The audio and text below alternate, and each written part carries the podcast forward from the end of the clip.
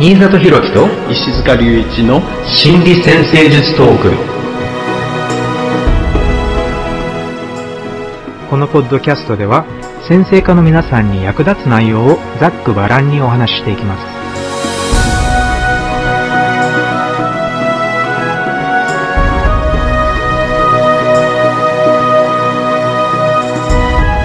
はい皆さんこんにちは。新里博樹です。こんにちは。石塚隆一ですよろしくお願いしますよろしくお願いしますはい。今回は、12サインと成長の方向性シリーズ、サソリ座の天体というテーマでお送りしていきたいと思います。はい。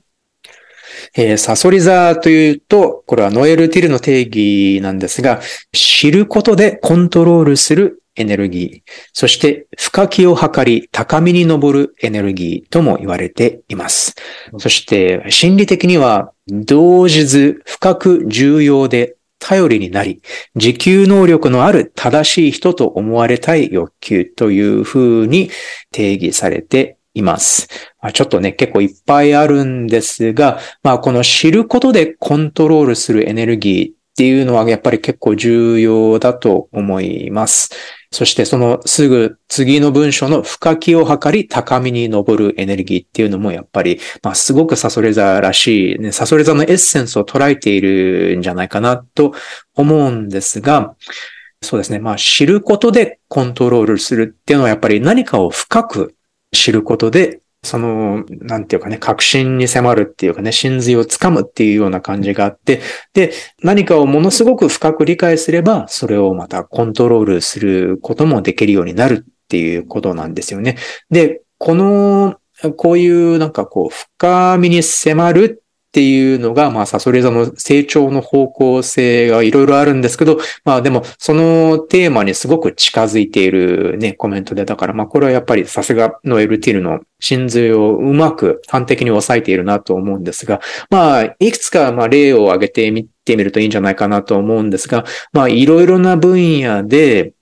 何かに深く迫れば迫るほど、まあその分野での力が大きくなるっていうようなね、例があると思うんですが、まあちょっとね、今回もまたちょっとサソリ座ってどんな人がいたっけってね、ちょっとね石塚先生とお話ししてたんですが、まあビル・ゲイツさんとかがね、マイクロソフトのビル・ゲイツさんとかがいますよね。で、まあ彼は太陽がサソリ座なんですが、まあそのサソリ座らしいなって思ったポイントは、やっぱりね、ソフトウェア、まあこれは Windows っていうオペレーティングシステムをこう開発して、で、まあそこからまあマイクロソフトがね、大成功したわけなんですけれども、この、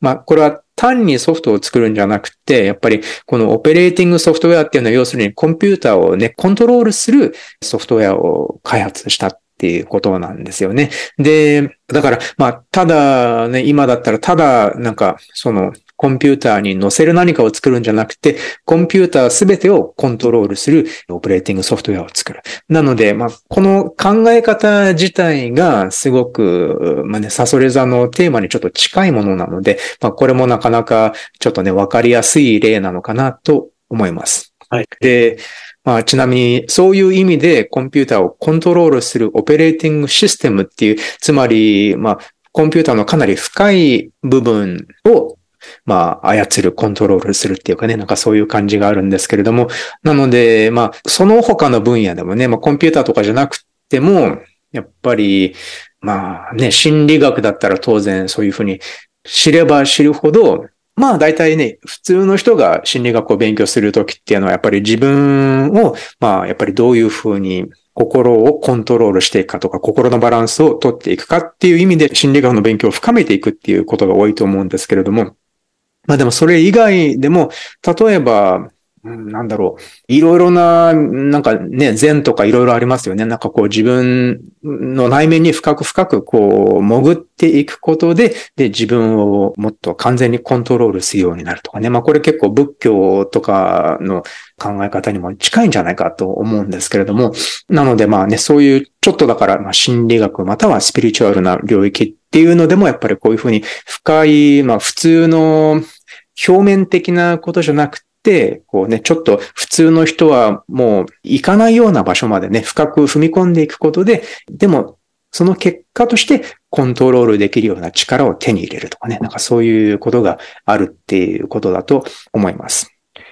まあ、なんだろう。なんかね、アスリートとかね、運動とかスポーツとかでも同じことが言えると思うんですけれども、やっぱりあの深く何かについて、まあ自分の肉体でもいいし、または何かの技術についてでもいいし、深く知れば知るほど自分の体の動きをコントロールできるようになっていく。まあ、例えば、まあ、芸術とか、または音楽とかのパフォーマンスとかでも同じだと思うんですけれども、知れば知るほどコントロールできるようになっていく。ただ、常人というかね、普通ではなかなかそこまで踏み込もうとは思わないんですよね。やっぱりそれだけするっていうことは、一日に、まあ例えばなんかピアニストとかだったらやっぱりどうしても一日に何時間も練習しなければいけない。で、どの分野でもやっぱりそういう同じことが言えると思うんですけれども、だから、ある程度の人生の一部をこう、知ること、深く知ることに費やすことで何かを得られるっていうので、だから普通はそこまでしようとは思わないんですが、ただ、サソリ座のテーマがね、すごく強く現れている場合は、もしかしたらね、どこかの分野でそういう知ることでコントロールするエネルギー、深級を図り高みに登るエネルギーっていうのを使っていく必要があるのかもしれません。はい。この深きを測り高みに登るっていうのは、まあ、ある意味ちょっと一番遠くまで行くみたいなイメージありますよね。サソリ座の、まあ、現代の支配性、冥王星って惑星での、まあ、惑星じゃなくなってはいるけどね、うん、惑星の中では一番遠くにあるので、だからその遠く、一番遠くにたどり着こうとするみたいなね、イメージを考えると、その辺もこう見えてきますよね。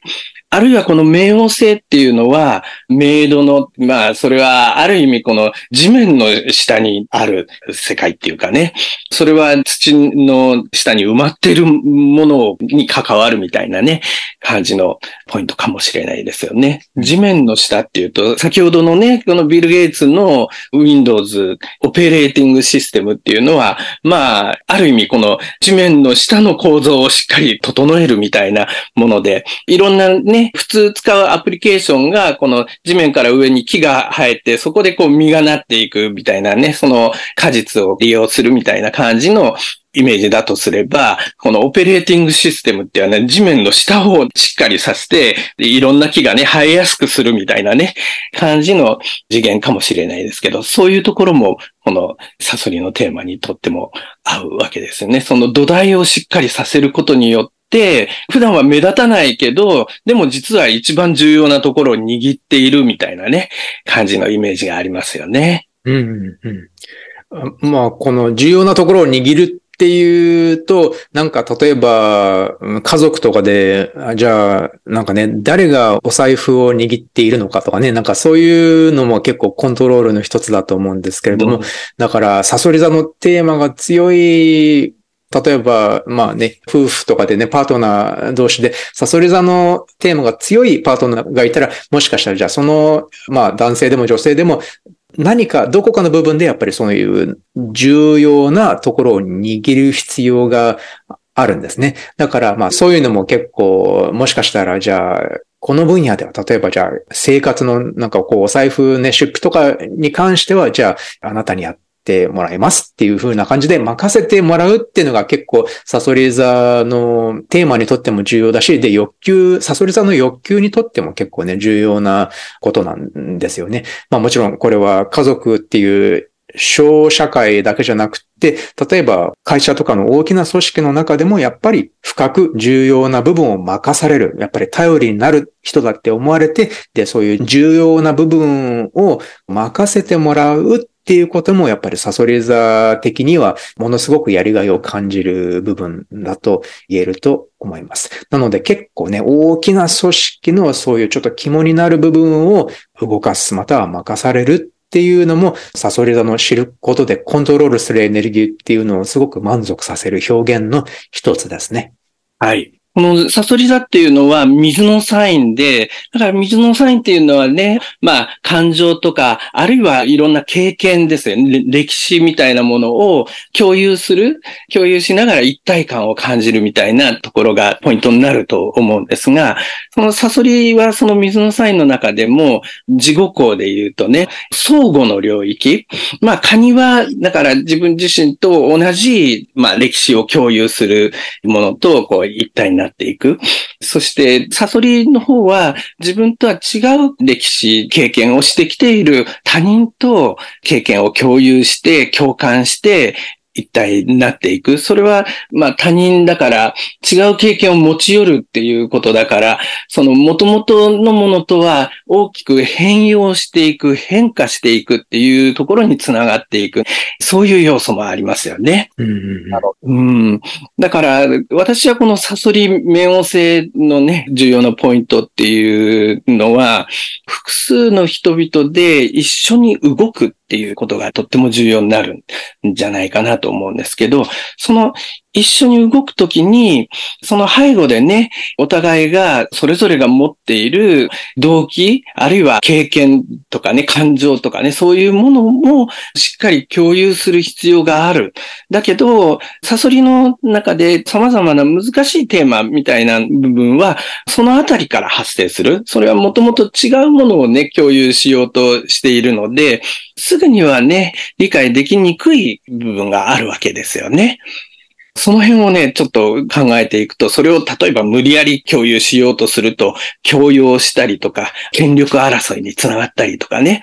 あるいは、その共有できないからっていうところで、その集団から排除したりとかね、強制的な別れにつながるかもしれないし、その強制的な別れの後には、まあ、恨みとか、妬みとか、悲しみ、トラウマとかね、あるいはその別れを収めるために弔いのプロセスとかね、こういろんなサソリンのテーマにつながっていく部分がね、考えられるんじゃないかなと思うんですよね。うん、そうですよね。やっぱりね、12サインも後半に入ってきてるんですが、天秤座の、まあね、二人の人、ついになる存在っていう、自分と相手っていうテーマから始まって、今度は、こうね、サソリ座っていうと、やっぱりじゃあ他の人と何かそういうふうに共有しながら動いていく。まあ、お互いの力や何かね、エネルギーを共有したり、また、それをお互いの、まあ、情緒的な部分、お互いの動機や情緒的な感情を共有していくとかね、そういうものもやっぱり、まあ、サソリ座のキーワードの一つとしてね、まあ、そういう相手との融合っていうね、言葉がよく使われるんですけれども、まあ、相手と融合、相手とこう、自分のものと相手のものをこう混ぜ合うっていうかね、なんかそういうのもテーマの一つなんですけど、そういうふうに融合することで、そういうお互いに変化していく、変化成長していくっていうようなテーマがあるので、だから他の相手との関係性っていうのはやっぱり天秤座の時とまたちょっと似ているんだけど、でももうちょっと今度は深く、情緒的な深い部分を触れ合わせるっていうような意味もあるんだと思います。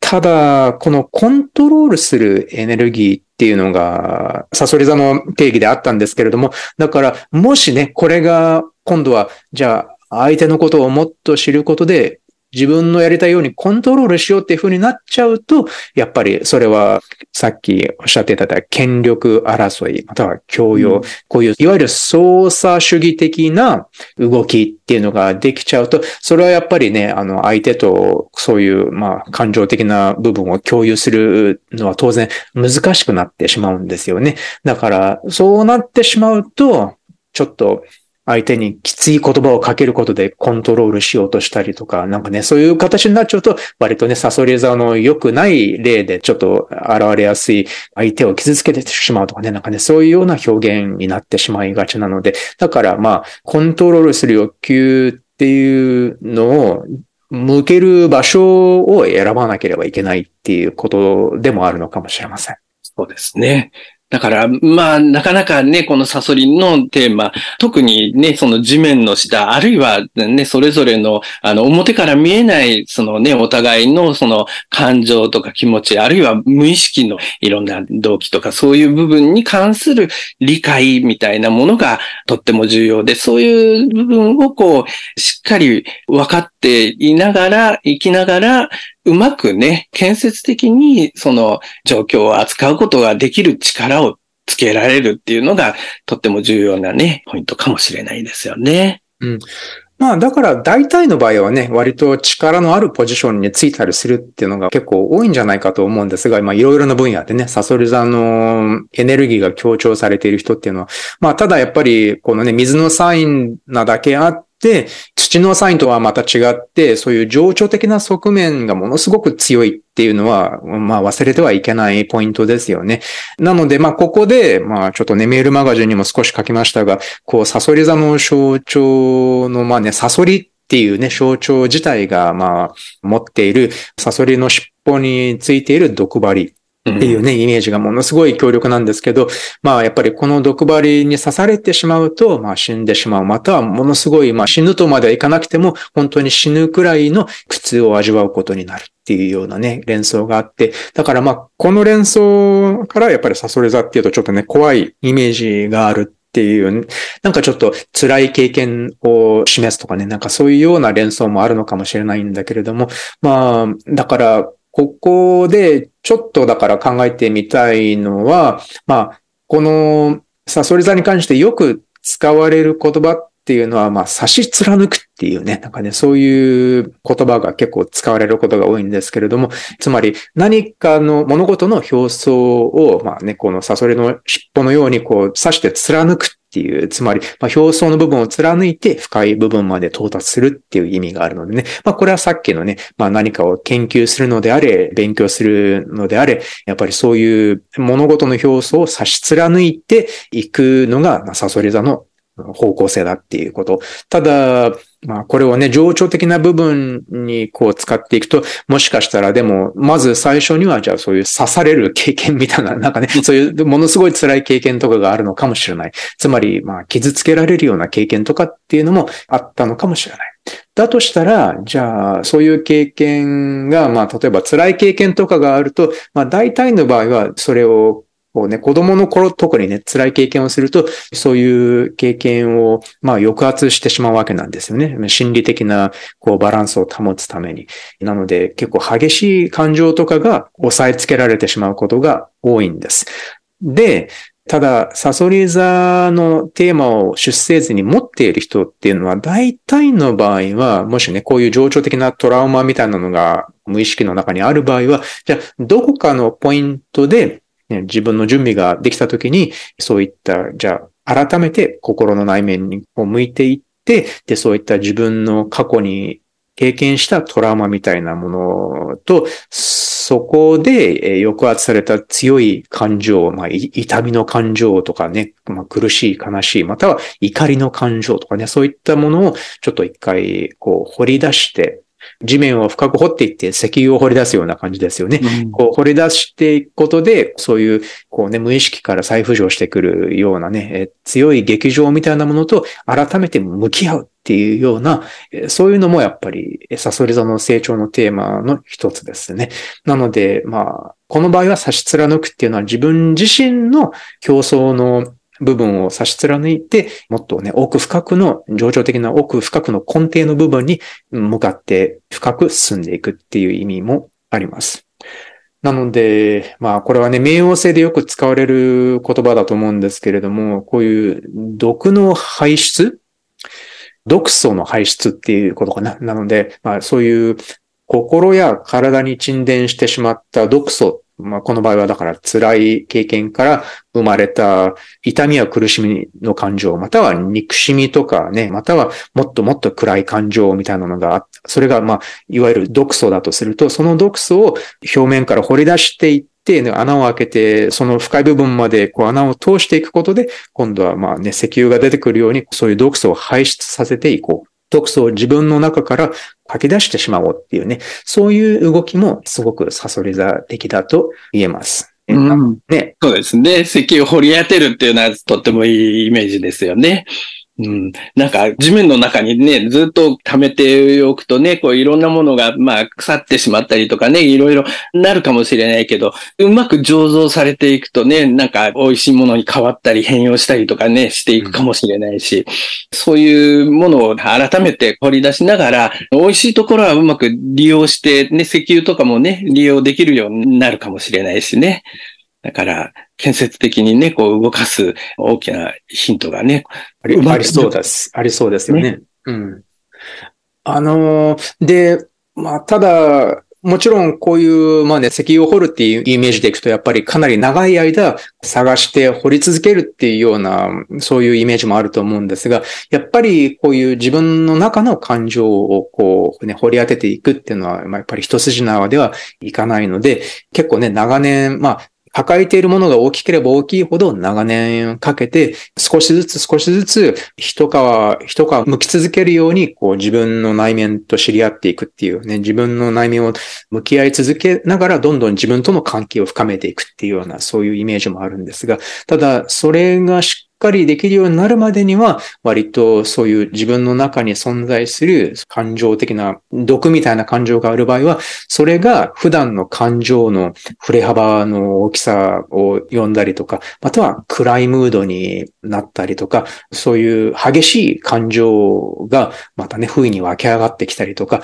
なんかね、そういうふうに自分の感情を持て余してしまうっていうような体験も割と珍しくないかもしれません。うんうんなので、まあね、力がものすごい強いエネルギーを反映しているんですが、ただそのエネルギーがね、建設的な方向に向くまでは、またはね、内面の毒をね、しっかり排出できるまでは、またそのあまりの強さの感情に振り回されてしまったりとかね、そういうこともあるのかもしれない。だから、まあ、なかなかね、一筋縄ではいかないっていうのが本当にそういう印象なんですが、まあ、でも、ある程度ね、大体やっぱり生きていけばやっぱりいろいろな経験や出会いがあって、その中で自然に心に沈殿した毒みたいなのがだんだんだんだんこう、ね、認識できるチャンスっていうのもいっぱいあるので、で、そこで、まあ少しずつ少しずつこう、洞察を深めていって、あ、こういうのってもしかしたら私の過去の部分から来てるのかなって、過去に感じたことなのかなとかね。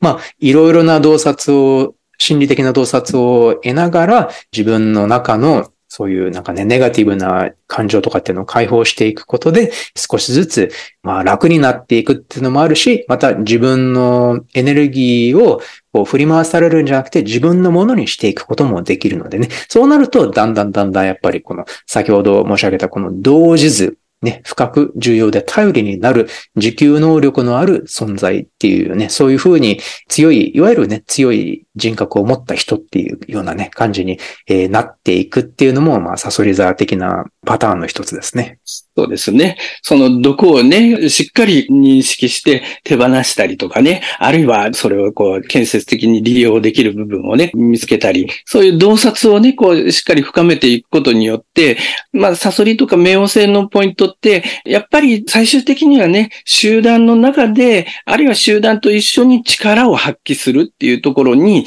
つながっていくんだと思うんですよね。うんうんうん。うん。はい、まあ、これで、この心の中の毒っていうようなね、まあ強い言葉を使ってしまっているんですが、ただ、これをじゃあどう建設的に使うのかとかっていうのもね、まあ、こう疑問に思っていらっしゃる方もいると思うんですが、まあ、例えばね、自分の中に何かそういうなんかすごい辛い感情とかがあったりする。で、それをこうね、深く掘っていきながら認識することができたとしたら、じゃあ今度はじゃあ同じような、まあ苦しい感情とかね、を抱えている人のことをより理解することができるようになるんですね。うん、そうですね。ね。ってなると、やっぱりそこで、やっぱりなんかね、こう心理療法的な関係性を持つ相手とかっていうのがいたら、まあ要するにそういう他の人の辛い体験をものすごくリアルに理解してあげることができる。表面的な、ああ、大変ですね、じゃなくて、ちゃんと自分の経験をしっかり消化した上で理解してあげることができる。そうなっていくと、やっぱりじゃあそれは相手にも結構そういう大きな影響を与えることが多いので、あ、この人はちゃんと自分のことを理解してくれてるなっていうふうにね、思ってもらえるので、そうなってくると、またやっぱり相手との理解を深めていくことができる。これが、まあ先ほどのね、お互いを理解して意識や動機を共有していくっていうプロセスにね、すごく近づくことにもなるんで、まあこれはなんかね、夫婦関係とかだけじゃなくても、組織とかでもね、結構重要なポイントです。逆に、これができていないと、結構自分の中で認識できていない毒みたいなものを他の人たちに投影するっていう動きも考えられます。つまり自分の中で認識できていない部分、短所とか考えてもいいし、自分の中のなんか嫌な部分みたいな感じでもいいし、そういったものを他の人たちの中に見出して、他の人たちを批判するとかね、あ、この人はこういうところが嫌だなとかね、そういうのをなんかものすごい他の人への悪感情として認識してしてしまっている場合には、大体の場合は、えー、自分の中に嫌だと思っている要素がね、同じ要素が存在するっていうこともあるので、まあ、そういうものがこうちょっとヒントになって、また自分自身の内面に持っている、そういうなんかね、まあネガティブなパターンとかね、まあいわゆる毒素みたいなパターンを、えー、認識して手放していくっていうね、それがまたきっかけになるっていう場合もありますね。ですね。うん。まあ、こんな感じですかね。だから、サソリ座のテーマというと、こういうものすごく心理的なものから始まって、でも、そういう結構ね、組織の中での、まあ、力を得ていくっていう、だからまあ、内外両方の力、またはちょっとね、深い部分に関わるとかね、そういうようなテーマが多いんじゃないかと思うんですが、今回もね、また、まあ、皆様からいくつかご質問をいただいておりますので、ご質問ご相談を取り上げながら、もうちょっとサソリ座のテーマについて考えていきたいと思います。はいでは最初の方のご質問です。メールマガジンを拝読させていただいております。サソリ座の天体と成長の方向性について質問を募集されていらっしゃるとのことでしたので、よろしくお願いいたします。私は言葉少なめな幼少期を過ごし、両親や親戚、教師たちの枠組みの中で葛藤しながら過ごしてきました。白黒つけることで気持ちに折り合いをつけることを覚え、そのために言葉がきつくなったりして、親しい人からはそれを指摘されることもありました。この世の中の不思議なもの、理屈では探れないものに惹かれて探求する一方、自分の内面の葛藤や思考にはなかなか向き合うことができずに過ごしてきましたが、ようやく内面を見つめることができつつあります。もっと気楽に生きることができたら、いろいろな事象に対しての捉え方がネガティブだったり、重く受け止めすぎる傾向がありますが、こういった物事の捉え方もサソリ座にゆえんがあるのでしょうか？今後どんな成長や方向性があるのかを伺ってみたいです。はい。そうですね。この物事の捉え方っていうのも、まあ、サソリ的な物事の捉え方っていう部分ももちろんね、あると思いますが、でもそれはいろいろ深い部分を理解して、それを鋭く表現していくっていうところもあるかもしれないですが、その物事の捉え方っていうのもいろいろ応用はできていくと思うんですよね。サソリのテーマっていうのも、いろんな角度からね、捉えることができるんじゃないかなとは思います。この方の場合は、言葉少なめな幼少期を過ごして、まあ、ある意味でね、その、周りの空気を読んで、集団の中での役割をこう表現をしていくっていうことをこう、覚えていって、それは、ある意味、このホロスコープを見ると、全体的にね、南半球に強調があるんですが、ということは、特に幼少期には、内面の充実を後回しにしながらね、表に表現するところを強く意識していくようなそれをこうしていった方が、こう、うまく物事が動くような状況があったのかもしれない。その中でね、サソリのテーマの動かし方についても、独特なパターンを作ってきたのではないかなと思うんですよね。で、ある意味、それは、この南半球の協調っていうところから考えると、内面の充実、あるいはね、感情の共有、身近な人との感情の共有っていうところをこう後回しにしながら表に出てくる部分についての鋭い分析っていうのに注目をしてきたところが強いパターンになってたのかもしれないなと。だから逆に幼少期はその方がうまく動いたところがあったからね、そういうパターンができてきたっていうのは、その環境の中ではね、ある意味、その環境をうまく乗り切る上ではね、適切だったのかもしれないけど、でも大人になって、こう、いろんな環境の中、必ずしも幼少期とは違う環境の中に入って、その中でね、改めて幼少期にそれほど意識できていなかった内面の部分、感情の共有みたいなところにも、これはサソリの洞察力っていうのは、表に見えることに関する洞察だけじゃなくてね、内面の心理的な部分とかね、あるいは他人の感情とかね、そういうことに関する洞察っていうところにもとってもつなげることができると思うんですよね。だからそういう部分を改めて意識を向けて、そういうところにね、を深く発達させていくっていうところがポイントになるんではないかなと思います。特にこのホロスコープを見ると、そのサソリの支配性、これは現代的な支配性と古典的な支配性の冥王星と火星と両方ともが乙女に入っていて、天皇星ともコンジャンクションになってね、その3つの天体がトリプルコンジャンクションになっていて、で、乙女で、で、魚の土星とオポジションになってるんですね。で、乙女っていうのも、ある意味、表面に出てきてるね、成果、結果みたいなところに注目が行きやすい部分があるんだけど、でも、このオポジションでは、その魚のね、水のサインの部分、感情の部分ともしっかり融合させましょうっていうようなテーマがね、ここでも繰り返されているので、だから表面のところ、結果としてね、こう見えてくるところの洞察だけじゃなくて、感情的な理解とかね、その共有みたいなところの洞察っていうところを改めてね、意識しながら、それと両方をね、組み合わせて動かせる力をつけていく。そういう部分にね、意識をこう、向ける。っていうことがとっても重要に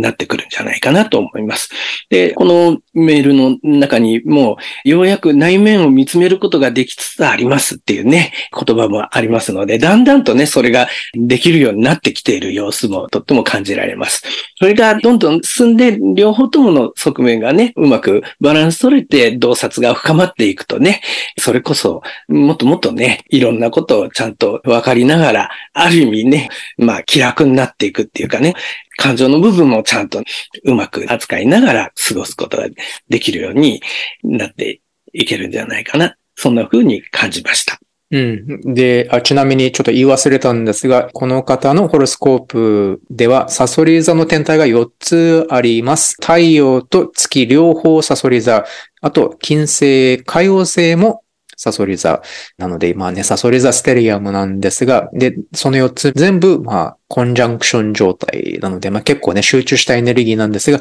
それがまあ、10ハウスに入っていて、で、今おっしゃっていただいたように、えー、サソリ座支配星の冥王星と、まあ、火星も入れて、両方、火星、冥王星、そして天皇星が乙女座に入っている。なので、まあ、乙女座3つ、サソリ座4つとなると、まあ、かなりね、これは、まあ、外交的、内向的で言うと、内向的なエネルギーが結構ね、強いホロスコープなんじゃないかなと思います。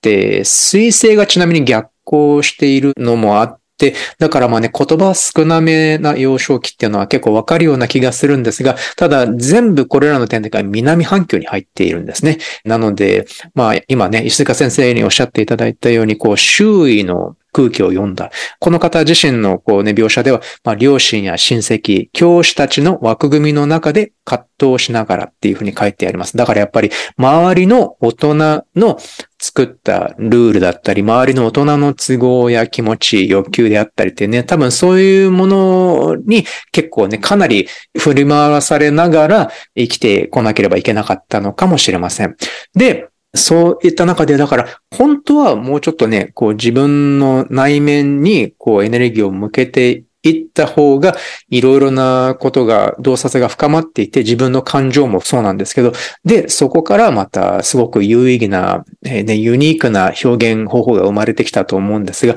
ただこの場合は多分周囲のそういった欲求や都合、そして、まあね、周囲の、まあ、もしかしたらね、大人たちの抱えていた問題っていうのに、こう、そういうのに圧迫されすぎて、多分自分の内面に、だからそんなにこれまで、えー、ね、目、目を向けることができなかったのかなっていうふうに思います。なので、えー、本来はね、でももっともっと、こう、ユニークで個性的な表現ができ、できるはずなので、だから今、ね、自分の内面にこう目が向けられるようになった、見つめることができつつあるっていうことだったので、だからもしかしたらじゃあ昔、えやっってみたかったことでね、えー、できないことがあったのかもしれないし、またもっと表現したかったんだけど、そういう表現する自由が与えられなかったことっていうのもあるかもしれないし、またもっと根本的にこう表現したい、感じたことがあったんだけれども、えー、そういう、それをなんか感じたことを表現することさえ許されなかった。考えたことを、えー、口にすることさえできなかったっていうね、なんかそういう表現が、何かそういうことがあったんだったら、改めてね、向き合ってみて、まあちょっとね、なんかまあ日記みたいな形でもいいから、こう駆け出してみていくと、またいい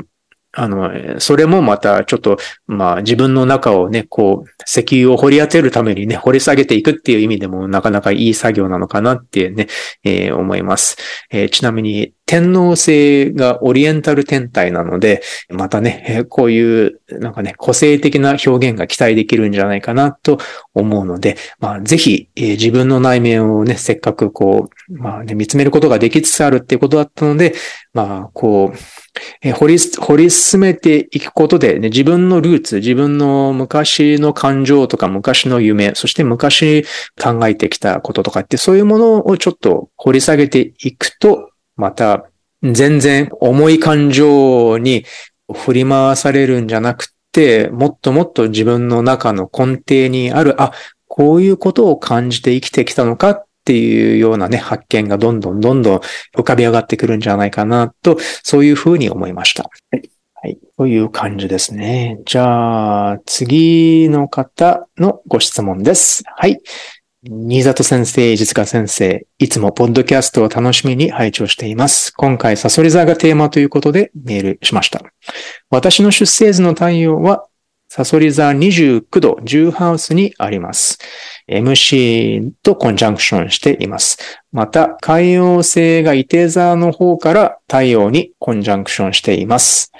月はヤギ座11ハウスにあります。海洋星と太陽がコンジャンクションにある影響もあるかもしれませんが、自分の太陽であるサソリ座らしさというのが自分ではよくわかりません。太陽期の年齢の時も一生懸命仕事をしてはいましたが、手応えや自分らしさ、どんな風に生きていきたいのかがいまいちつかめていませんでした。小学生、低学年の時、子供向けの占いの本などで、サソリ座は執念深く、嫉妬深く、重く、暗いと言われているのに触れて、幼少期、気象が激しかったり、よく泣いたり、友達にわがままだと言われたりした私は、激しい自分の感情をそのまま出したら、人に嫌われると思い、できるだけ出さないようにと頑張ってきた節があります。サソリ座っぽいと思われるところを必死に隠したり、遠ざけたりしてきたようです。そうして自分のことなのに自分の感情や欲求や快、不快がよくわからない。はっきりつかめないまま手探りで生きてきた感じがあります。先生術を学んで自分で自分の太陽をつかみたい、使いたいと思いましたが、自分の太陽の感じ、サソリ座っぽさがはっきりつかめずにいます。何かとやりすぎたり粘り強いという点は自覚がありますが、自分では大したことではなく、みんな同じくらいやっているものだろうと思っていました。職場をいろいろ変わりながら働いてきましたが、やりすぎる性格と私の体力が見合わずに体調を崩して退職しました。本来ならば仕事も油が乗り広がりが出てくる時期だったであろう40代前半以降、持病を抱えたなんちゃって主婦として時々アルバイトをするくらいしか社会と接点がない暮らしになりました。この状況はとても無念で受け入れるまでかなり時間がかかりました。50代前半の現在、夫の解雇など経済的に困窮していることもあり、この体でこの年齢でもできることで何とか働いて再び収入を得たいし、社会に居場所を作りたいと思っています。先生術ではよく既婚女性は配偶者の男性に自分の太陽を預けて男性が使い女性自身では使わないで一生を終える人もいると聞きます。でもできれば私は太陽を夫に預けるのではなくなんとか自分で使いたいです。体調、年齢など班ではありますが、経済的にも厳しいので、趣味の活動ではなく仕事をすることで自分のサソリ座太陽を使いたいと思っています。サソリ座太陽を自覚して、その性質を活用して人生を切り開いていくためのアドバイスをいただけたら嬉しいです。どうぞよろしくお願いいたします。はい。サソリの太陽が、サソリの MC とね、コンジャンクションになってドンってね、ホロスコープの一番高いところにある。っていうようなね、配置になってますんで。だから、ある意味ね、ご自身の中にはテーマとしては、サソリの太陽のエネルギーをこう世の中にね、自分の役割としてこう発信しながら、この活躍していく、そういうテーマがね、とっても強く感じられるんですが、でもまあ、サソリ座らしさが自分ではよくわかりませんっていうね、そういうお話なんですよね。このサソリ座らしさがわからない。あるいは、その自分のホロスコープ上にあるね、いろんな天体のテーマについてね、これ一般的なね、話として、解釈としてね、サソリはこうであるとかね、この配置はこうであるっていうふうに表現されていることが多いんだけど、実際にはね、サソリのテーマっていうのはいろんな形で経験をしていくことができるんですよね。だから、その、描写に当てはまるか当てはまっているかいないかみたいなところでこう判断するっていうことよりは、ホロスコープの配置に基づきながら、自分はサソリのテーマをどんな風にこれまでの人生でね、表現してきただろうか、それによってどんなテーマの表現のパターンがね、形成されてきているだろうか。そして、だんだん大人になってくるとね、ホロスコープ全体的にしっかりバランスとって動かしていくっていうところが重要になってくるので、大人になってきたら、じゃあ、そのバランス取れてなく表現されている部分について、どんな工夫ができるだろうか、みたいなことを、ホロスコープをガイドに考えていくっていうことが重要になってくるんじゃじゃないかなと思うんですよね。だから、そのテーマについて、どのようにね、経験を進めてきたのかっていうことを自分で客観視していくっていうことが重要なんじゃないかな、というふうに思います。で、まあ、この誘い座らしさっていうことが自分で感じにくいっていうことを、これまでのサソリのテーマの動かし方の中で、そういうパターンができてきたっていうようなね、その過去の経験のパターンのお話も入ってきていると思うので、これはホロスコープ上でも、このサソリの太陽に対して海王星がね、強くかかっている。その海王星っていうのは確かにテーマを周りの状況に合わせてね、表現できにくい空気の場合は抑圧をしていく可能性も考えられるわけですよね。だから、そういうのもヒントに考えれば、幼少期、小学校の頃にね、サソリのテーマについて、そのまま出したら人に嫌われるぞっていうふうに感じて、それをこう、できるだけ出さないようにっていうね、扱い方をしてきた、そういう経験の仕方を自覚されてきたっていうところでもあるわけですよね。だから、まあ、ある意味、サソリの激しい感情とかの部分を表現しにくいパターンができてきたっていうことではあると思うんですよね。もうちょっとホロスコープをじっくり見ていくと、ホロスコープ全体のパターンとしては、これまた南半球の方にとっても天体が偏っていて、だからある意味、その、自分自身のね、内面の充実、内面で何が起こっているかっていうところは、後回しにしながら、まあ、周りから期待される様子とかね、そういうのに合わせて動いたりとか、そういう部分について意識が向きやすいパターンが、特に幼少期に形成されやすかったってことが考えられます。ということは、だからね、今のお話ともとっても重なるので、やはりね、大人になってね、いろんな方向へと自分の意識をバランスよく向けていく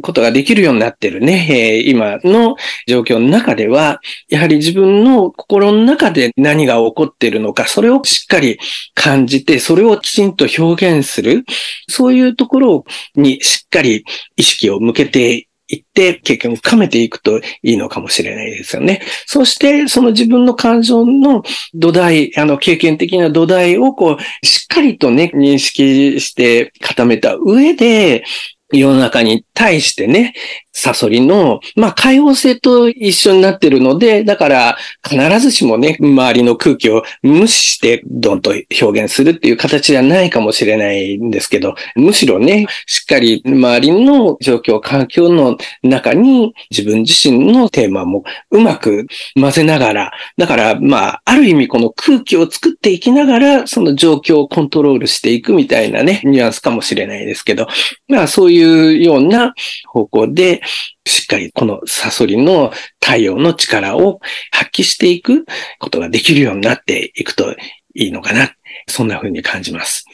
はい。はい。ありがとうございます。あのね、このサソリ座っぽいと思われるところを必死に隠したり、遠ざけたりしてきたっていうパターンをね、ご本人が認識されているのが、まあ、これがね、良いチャンスだとまあ、良い手がかりだと思うんですが、このサソリ座のね、まあ、コントロールするエネルギーって言ったんですけれども、この場合は、その自分の感情そのものを隠したり遠ざけたりするっていうように働いている。もうこれも結構あるパターンなんですよね。だから自分をコントロールするっていう意味でね、そういうふうにコントロールが発揮されてしまっているって。ただね、これはだから、まあ人に嫌われないように自分の激しい感情を出したら嫌われてしまうからっていう、そういうね、子供心に自分を守るために自分の感情をこう隠したり遠ざけたりしたんだけど、ただそれは自分の感情がなくなったわけじゃなくて、ただそれを表に出さないようにっていうね、そういう風にコントロールしてきただけなので、だから、深く深く地面に埋めてしまったんだけれども、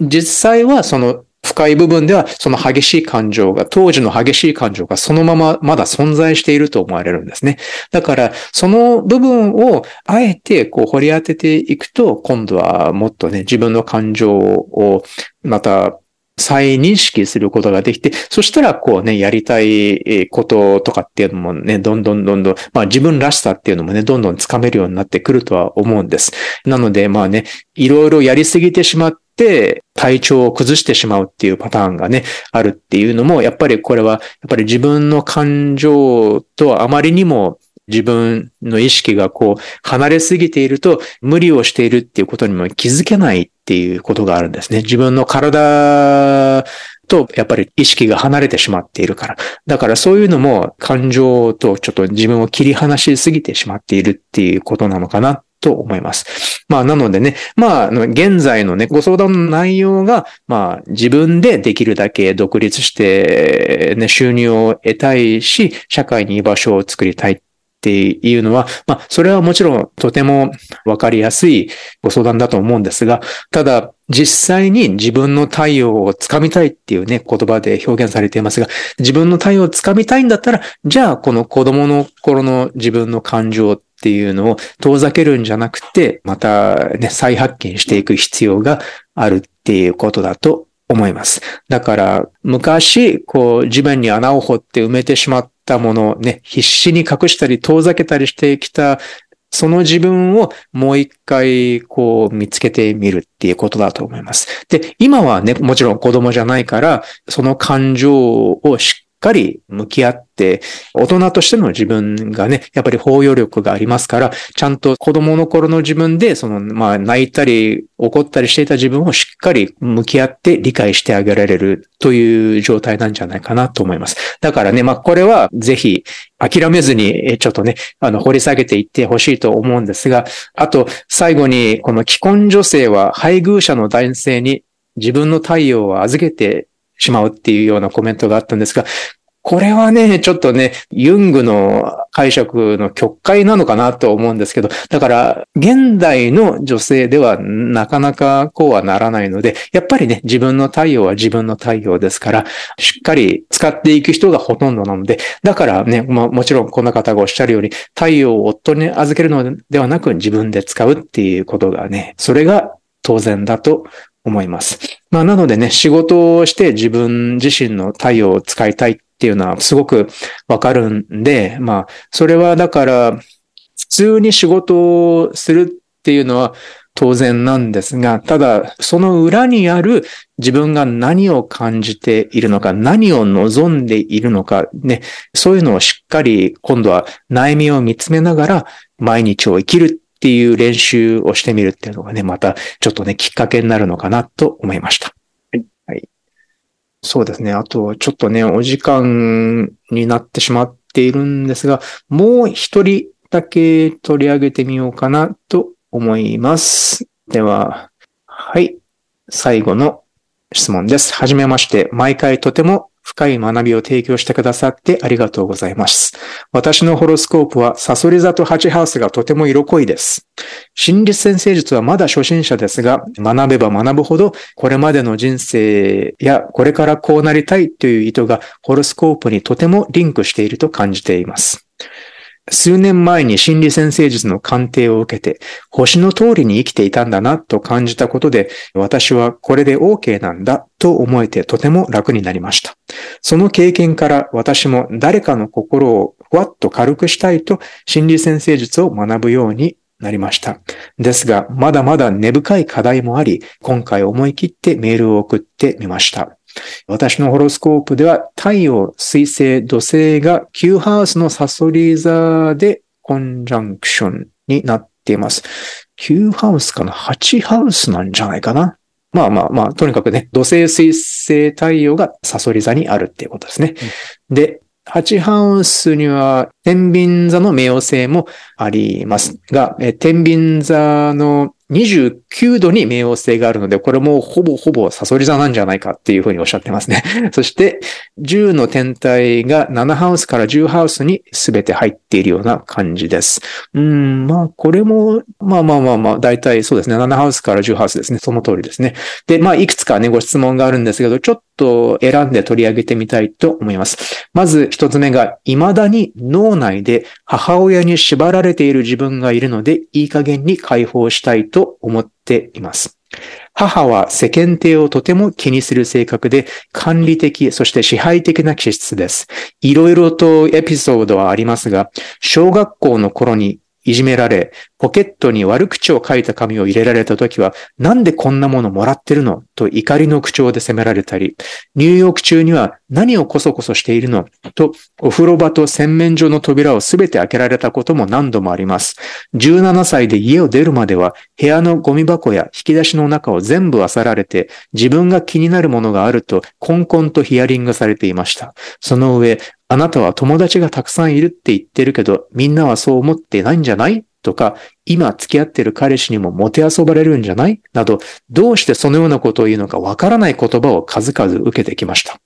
私のことは娘というよりも自分の所有物または嫉妬の対象として見てくることが多かったです。そんな母のことがとても苦手です。自分の思考のくせに大きく影響しているなと感じていますが、そろそろ解放されてもっと軽やかにクリアに行動できるようになりたいです。まあ、ね、お母様のね、エピソードがね、いくつかね、シェアしていただきました。あと、まあ、これと関連してだと思うんですが、自分の怒りの感情への克服の方法も知りたいとのことです。幼少期からずっと喜怒哀楽の怒りと悲しみの感情に蓋をする癖がありました。けれど、カウンセリングを受けて、健全に起こっても良いということを知って、怒りの感情が湧いてくるようになりました。ですが、これまでに自分や誰かを守るための怒りではなく、母母からの過干渉の元の怒りを長年受けてきたからか、怒りの感情が湧くたびに自分が嫌になったり、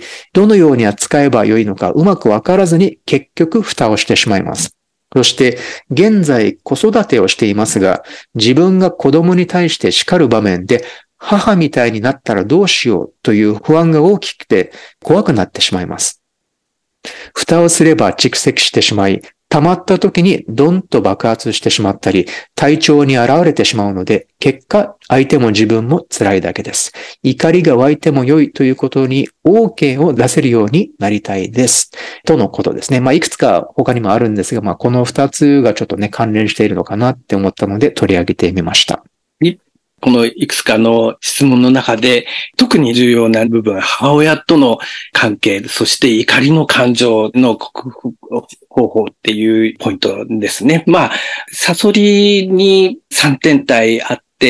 これが太陽、土星、水星、これが全く同じ度数にあってコンジャンクションになっているんですよね。それで、この3つの天体、あと冥王星も含めて多分これ4つの天体が8ハウスの中に入っているっていうところもあると思うので、これはとってもサソリ的なテーマが強調されているホロスコープっていうふうに考えることができると思います。で、だから、その、サソリのテーマの扱い方っていうところがとても重要になってくるんだと思いますが、ここでは、このホロスコープ全体としてはね、西半球、南半球が強調されている。まあ、7ハウスから10ハウスの間にほとんどの天体が入っているっていう表現もありましたよね。そういうような状態で、これは、あの、自分自身や自分自身の内面のね、感情みたいな部分を後回しにして、目の前の状況、環境や、あるいは人々から期待される役割とかね、そういうことに意識を向けていく、そういう方向に、ある意味ちょっとバランスが崩れてね、そういう方向へ意識を向けやすい幼少期のね、パターンがあったんではないかな。それについてね、自覚をしながら、で、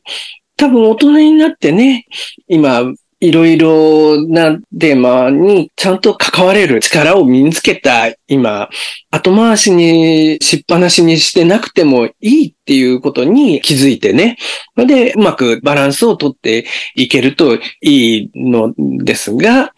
でも、人間ってずっとちっちゃい頃からパターンになって無自覚に、まあ感情がね、そういう形で動くようになってると、なかなかそのパターンからね、抜けにくいっていうことがあると思います。で、そのパターンの中にこのサソリのね、テーマ、あるいはこのハチハウスのテーマがとっても大きく関与しているっていうことですね。特に幼少期の環境の中では、母親との関係っていうのは、幼少期にはね、母親なしでは生きられないような状況なので、だからとっても大きな影響を受けてしまうのは仕方がないことかもしれない。まあ、その影響をどういうふうにうまく受け止められるようになるかっていうのは、ちっちゃい頃のテーマだったわけなんだけど、でも大人になって、その母親との中でね、形成されたパターンばかりね、意識していなくてもいい状態になっているっていうことを、まず大きく自覚をしていくといいかもしれないんですよね。感情はね、動いてしまうかもしれないですけど、その感情が動いて、まあ、あるいは、それはパターンが動くっていうことだから、自分の思考癖って言ってる、その癖のパターンですよね。それが動いてるなっていうふうに気がついたら、気がついてね、その都度、あ、もうこれは過去のことだから、今は違う判断をしていいんだ。今は違う風に感情を動かしていいんだっていう風に、その都度しっかり言い聞かせていくっていうことがとっても重要かもしれないですよね。で、その中で、もともとちっちゃい頃に強調されていた西南半球に対してね、自分自身、あるいは自分の内面の感情とかね、そういう方向にしっかり意識を向けてそれを尊重していくんだっていう意識をいつも持ちながら、そういうふうに感じて考えていいんだっていうふうに確認しながら新しいパターンを少しずつ作っていくといいんではないかなと思うんです。まあ、これは人間の経験っていうのは、例えばね、コップの中に、青い色の水が入っていて、過去の経験がね、青い色をしていたとすると、それに対してね、じゃあ赤い色の経験を積み上げていけばね、だんだんと赤い色に変わっていくんだけど、でも一滴二滴赤い色のインクを落としても、もともと青い色のインクの中ではすぐに青に染まっちゃってね、赤い経験っていうのがなかなか感じられにくい、にくくなるかもしれないですけど、それでもね、たくさん赤いリンクを落としていけば、だんだん赤くなっていくわけですよね。あるいは、新しい経験ができてるんだっていうところにしっかり意識を向けることでね、過去のその色を変化させていくこともできるんじゃないかなっていう気もします。なので、これはまあ、なかなか感情のパターンを変化させていくっていうのは難しいかもしれないんですけどね。でも、一個一個気づいたところでパターンを改めて変えていく。強い意識を持ちながら繰り返していくっていうことはとっても重要なんじゃないかな。そんな風に思います。はい。このホロスコープでは、そうですね、火星が濃度軸と90度になってるんですけど、これがね、これは、まあ、ノエル・ティル式の分析では、やっぱり、こうね、母親からの怒りの感情とかね、まあ、この場合は母親からの結構、まあ、攻撃とか嫉妬とかですよね。そういったものからの影響っていうのをすごく感じさせるんですけれども。で、まあね、だからこの辺がまあテーマなんでしょうね。だから母親みたいにはなりたくない。っていう気持ちがすごく大きいっていうのはもう伝わってくるんですが、で、さらに、まあ、土星が太陽と水星とぴったりサソリ座でコンジャンクションしているので、これはね、かなりだから、それ、こういった思いも、まあ、自分の行動や考え方に、だいぶ、だからコントロールがかかっているんですよね。母親のようにはなりたくないって言って結構ね、だから自分を厳しく律してしまっているのかなっていうふうにも思います。まあ、だから、まあ、母みたいになったらどうしようというね、そういう恐れがあるとおっしゃってますが、まあ、おそらく、まあ、これはもう、まあ、お会いしたことはないと思うんですが、まあでも99%、これは絶対にそのお母様のように振る舞ってはおられないと思います。えー、なので、今だから問題があるとすれば、じゃあ、その自分の怒りの感情っていうのが、まあ、あった時にどういうふうに向き合っていけばいいのかっていうことだと思うんですけれども、まあ、これもね、前のお二人の方とちょっとまあ、やっぱりね、似たようなテーマだと思うんですが、抑圧してきた感情の中には、まあ、怒りが当然あるんですが、まあ、怒りの底にはやっぱりそういうね、悲しいっていう気分ね、まあ、喜怒哀楽のこの怒りと悲しみの部分っていうものが多分あるので、だからまあ、怒りの奥底にはまたもう一つね、すごい、だから強い痛みみたいなのがあると思うんです。まあ、ねやっぱり母親からそういう傷つくようなこと言葉をもう毎日のようにかけられて生きてきたとしたら、それはかなりね、まあ辛い思いだと思いますから。だからそういったところで多分癒しが必要なね、まあ傷跡があって、それをまあ癒すっていう、癒してあげられるのは、まあやっぱりそれも、ね、自分と向き合う時間を作れれば、まあ、自然にそういう風になっていくんだと思います。だから怒りの感情は、まあやっぱりとても、もう怒りを感じている間は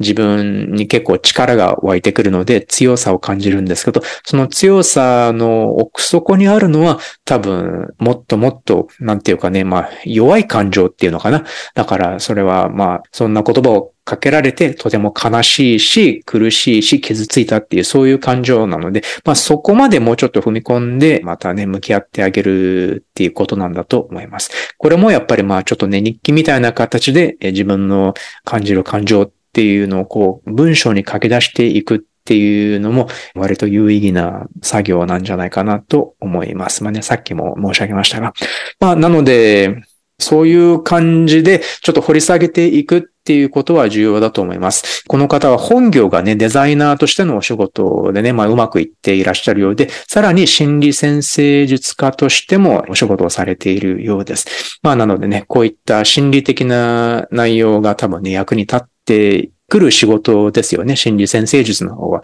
そして、まあもちろんデザイナーのお仕事も、まあうまくいっているということなので、だからまあ、十中八九しっかり生きてこられて、自分の感情っていうものにもある程度向き合ってこられたと思うんです。こういったね、文章を拝見していられた。だから、ただ、まあ、まだまだ、そういう、もっともっと、こうね、自分の、そういった怒りの感情が苦手だっていう意識があるんだったら、じゃあその怒りっていうのはおそらく痛みを隠している感情なんだっていうことをちょっと認識して、もう少しだからその今度は痛みの方もしっかり向き合うようにしてみれば、またね、今度はだから怒りが隠しているその奥底の感情に触れることができて、それがさらなる、まあ、洞察や癒しにつながっていくんじゃないかなと、そう思いました。一歩ですね。このサソリのね、こう、深い洞察力をね、そういう方向に向けてね、こう、しっかり動かせば、あの、自分も癒していくことができるし、